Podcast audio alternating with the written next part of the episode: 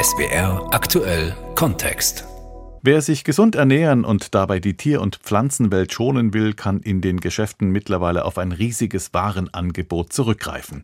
Die Zeiten, in denen man Bio-Lebensmittel nur im muffigen, überteuerten Dritte Weltladen kaufen konnte, sind längst vorbei. Mittlerweile hat jeder Supermarkt eine Bio-Reihe und es gibt eine Vielzahl an entsprechenden Siegeln, aber das macht es nicht gerade einfacher. Im Dschungel der Biosiegel. Nicht alle Stempel helfen weiter. SWR aktuell Kontext von und mit Gerhard Leitner. Es gibt fast 20 Qualitätssiegel für Lebensmittel. Die heißen Bioland, Ecoland, Demeter, Naturland, Neuland. Es gibt das Biosiegel der EU. Es gibt Fairtrade und viele andere. Durch die Welt der Siegel will ich mich zusammen mit Andreas Winkler von der Verbraucherorganisation Foodwatch Deutschland kämpfen. Herr Winkler, zunächst mal die Frage, warum gibt es denn so viele Siegel? Hat da jeder Anbieter einfach sein eigenes erfunden? Im Supermarkt gibt es ja wirklich eine schier unübersichtliche Anzahl an Siegeln, die uns gerade beim Thema Tierhaltung alles Mögliche ähm, versprechen. Beim Thema Bio ist es zumindest so, dass dieser Begriff gesetzlich geschützt ist. Also alle Produkte, die irgendwie als biologisch oder ökologisch verkauft werden, die müssen die gesetzlichen Mindeststandards der EU-Öko-Verordnung einhalten. Da kann man sich also relativ sicher sein, dass dieser Mindeststandard eingehalten wird. Wenn ich jetzt bewusst einkaufen will, wonach soll ich mich denn da richten? Wie erkenne ich denn, welche die guten und welche die schlechten Siegel sind? Es ist wahnsinnig schwierig, sich im Supermarkt in diesem Siegeldschungel zurechtzufinden. Man kann ja kaum überprüfen, ist das jetzt wirklich ein seriöses Siegel oder ist das einfach nur irgendein Kennzeichen, was sich ein Lebensmittelhersteller selber ausgedacht hat und aufs Produkt geklebt hat. Da gibt es viel zu wenige Vorgaben. Ein bisschen Orientierung bietet das Biosiegel, aber auch hier ist es ja nicht so, dass irgendwie bei äh, der Biotierhaltung zum Beispiel alles in bester Ordnung wäre. Nach welchem Siegel würden Sie denn einkaufen?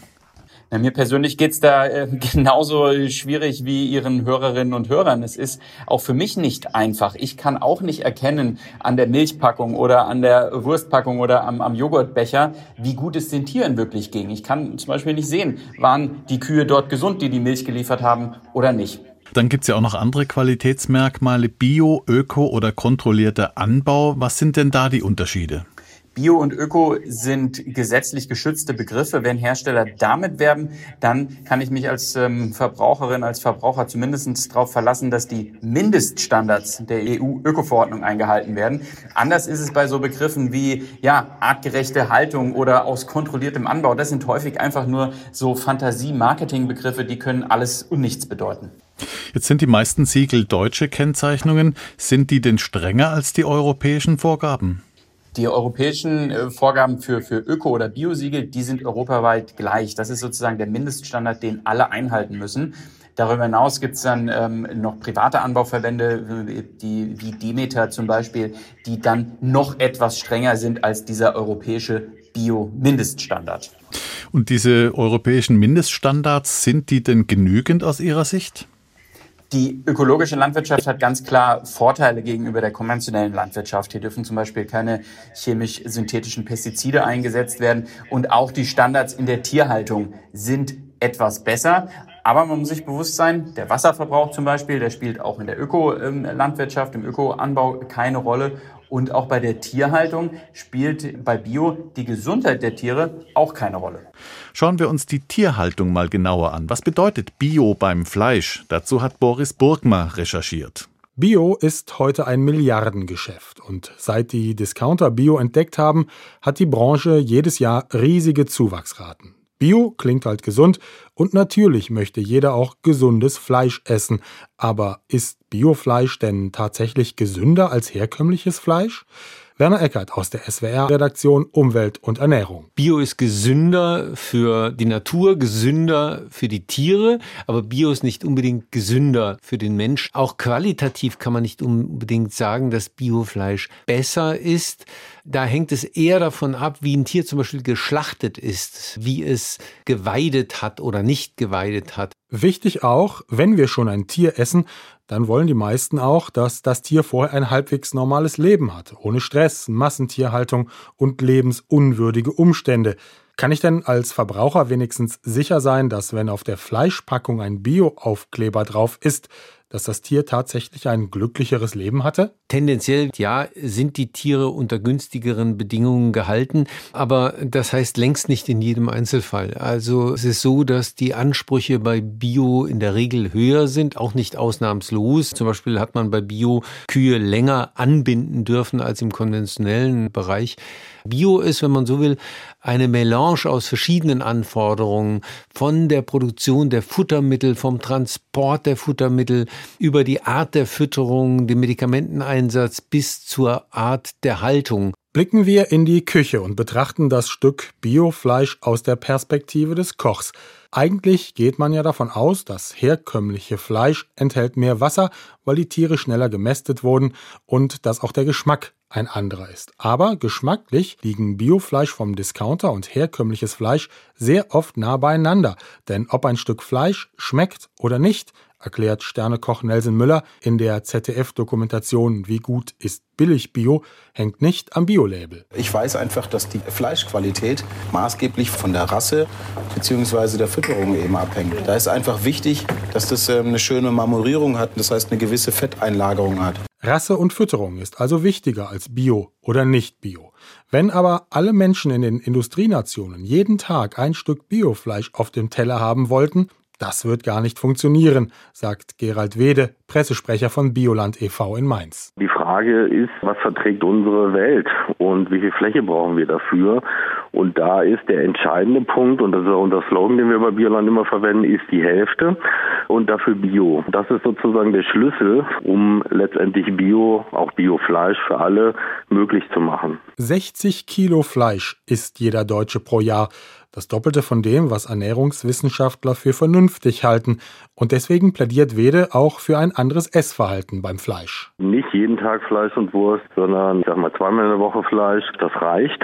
Und dafür aber Qualität kaufen und vor allen Dingen was für die Tiere tun, weil der Tierschutz ist ja ein ganz wesentlicher Aspekt und Massentierhaltung ist nie artgerecht. Die Frage, ist Biofleisch denn jetzt die gesündere Alternative, ist also nicht eindeutig zu beantworten. Klar ist, Bio ist besser für die Tiere, nicht gesünder für den Menschen und beim Geschmack kommt es eher auf Rasse, Aufzucht und das Futter an. Und das Gesündeste für uns Deutsche wäre es eigentlich, den Fleischkonsum zu halbieren. Noch ein interessanter Fall. 2012 hat der Bundesgerichtshof in einem Rechtsstreit mit einem Mineralwasserhersteller entschieden, dass die Bezeichnung Bio-Mineralwasser nicht irreführend ist und weiter verwendet werden darf. Was aber heißt Bio-Mineralwasser? Miriam Stöckel weiß mehr. Ein Mineralwasser darf dann als Bio-Mineralwasser ausgelobt werden, wenn bestimmte Kriterien erfüllt werden. Das heißt, wenn weniger Schadstoffe drin sind, wenn auch bestimmte Nachhaltigkeit, Umweltschutzkriterien festgelegt sind, sagt Armin Vallee von der Verbraucherzentrale Hamburg. Zwei Biosiegel für Mineralwasser gibt's inzwischen. Das eine vergibt die Qualitätsgemeinschaft Biomineralwasser, ein Zusammenschluss von Öko-Anbauverbänden wie Demeter und Bioland. Auf blauem Hintergrund steht Bio und dann in dem O ist ein kleiner Tropfen drin und drunter steht Mineralwasser. So beschreibt Franz Ernstberger, der Vorsitzende der Qualitätsgemeinschaft Biomineralwasser, deren Siegel. Das zweite Siegel kommt von einem privatwirtschaftlichen Unternehmen, von SGS Institut Fresenius. Es zeigt einen Kreis mit einer blauen Fahne dran, in der steht Premium Mineralwasser mit Bioqualität und sozialer und ökologischer Nachhaltigkeit. Sagt Fresenius-Mitarbeiter Sebastian Rau. Und was genau darf nun drin sein im Biowasser, beziehungsweise eher was nicht? Das kommt aufs Siegel an. Denn es ist so, dass diese Zertifizierer wirklich frei das festlegen können, mehr oder weniger frei, wenn sie im Rahmen des BGH-Urteils bleiben, welche Schadstoffe sie im Grenzwert schärfer festlegen und welche nicht. Sagt Verbraucherschützer Armin Walli. Daher gelten bei beiden Biosiegeln im Detail unterschiedliche Vorgaben. Jetzt haben wir hier die etwas schwierige Situation, dass Bio draufsteht und ähm, letztendlich äh, wissen die Verbraucher nicht ganz genau, was da dahinter steckt, im Gegensatz zu den anderen Bioprodukten, die klar definiert sind. Für Obst, Gemüse, Molkereiprodukte und Fleisch beispielsweise legt nämlich die EU-Öko-Verordnung europaweit einheitliche Bio-Mindeststandards fest. Die tragen dann das EU-Siegel mit dem grün-weißen Blatt.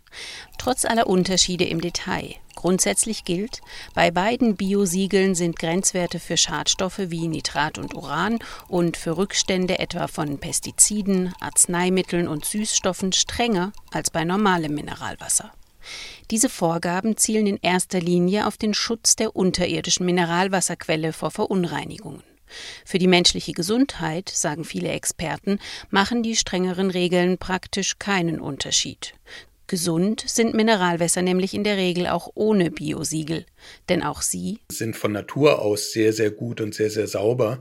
Da gibt es gar nicht die ganz großen Unterschiede. Sagt Sebastian Rau von Fresenius. Bei beiden Biowassersiegeln gibt es strikte Vorgaben für die Produktion und die Situation rund um die Quelle.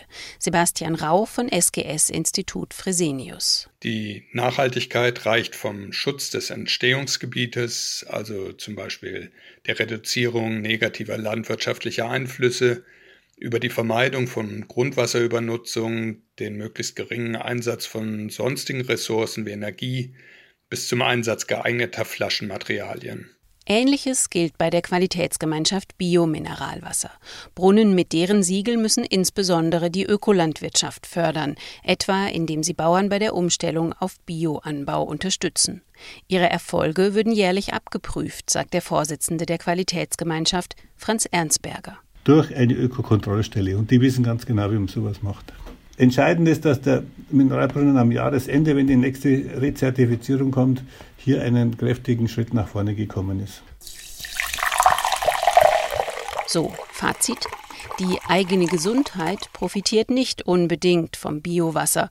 Umwelt und Klima aber schon. Noch einmal zurück zu Andreas Winkler von Foodwatch. Ein Spezialthema sind Fische und Meerestiere, die ebenfalls unterschiedliche Siegel haben. Gibt es denn da eines, auf das man sich guten Gewissens verlassen kann? Ja, gerade bei ähm, Fischen ist es wahnsinnig schwierig. Greenpeace zum Beispiel gibt immer so einen Fischratgeber raus, wenn man da sieht, welche Fischsorten man eigentlich überhaupt noch mit gutem Gewissen essen kann. Da bleibt nicht viel übrig, denn unsere Meere sind einfach hoffnungslos überfischt. Da helfen auch die vielen ja, vermeintlich äh, tollen Gütesiegel im Fischbereich nicht viel weiter. Also am besten gar kein Fisch. Ja, es ist eine Krux. Also wenn man sich gesund ernähren will, dann gehört Fisch natürlich schon ab und an auf den Speiseplan. Aber man muss schon genau gucken, welche Sorten denn okay sind. Thunfisch zum Beispiel, da raten wirklich alle Umwelt- und Tierschutzorganisationen von ab. Jetzt tut sich die Politik nicht immer leicht, was strenge Vorgaben angeht. Sie muss im schlimmsten Fall gegen eine Herrscher an Lobbyisten arbeiten, in dem Fall die Lebensmittelindustrie oder mächtige Bauernverbände. Dann kommt noch der politische Gegner dazu. Oft kommt am Schluss ein Kompromiss heraus. Wie beurteilen Sie denn vor dem Hintergrund zum Beispiel den Nutri-Score, also die Nährwertkennzeichnung mit Farben und Buchstaben von grün A bis rot E? Der Nutri-Score ist sicherlich keine perfekte Kennzeichnung, aber es ist wirklich die beste Kennzeichnung, die wir haben. Das große Problem ist, diese Ampel ist bisher nur freiwillig möglich, denn eine verpflichtende Kennzeichnung gibt es bisher nicht. Die Lebensmittellobby wehrt sich da auch mit Händen und Füßen dagegen. Und das ist so eines der vielen Beispiele, wo man sieht, wie mächtig die Lebensmittelbranche auch einfach ist, wie groß der Einfluss der Lobby da ist. Denn es ist ja nun wirklich kein Hexenwerk, auf einer Verpackung vorne drauf zu kennzeichnen, in einem farblichen Schema, wie gesund, wie ausgewogen ähm, ein Produkt ist, wie gut die Nährwertzusammensetzung ist. Eigentlich kein Hexenwerk. Trotzdem gibt's hier massiven Widerstand der Lebensmittellobby und wir haben noch immer keine verpflichtende Ampelkennzeichnung.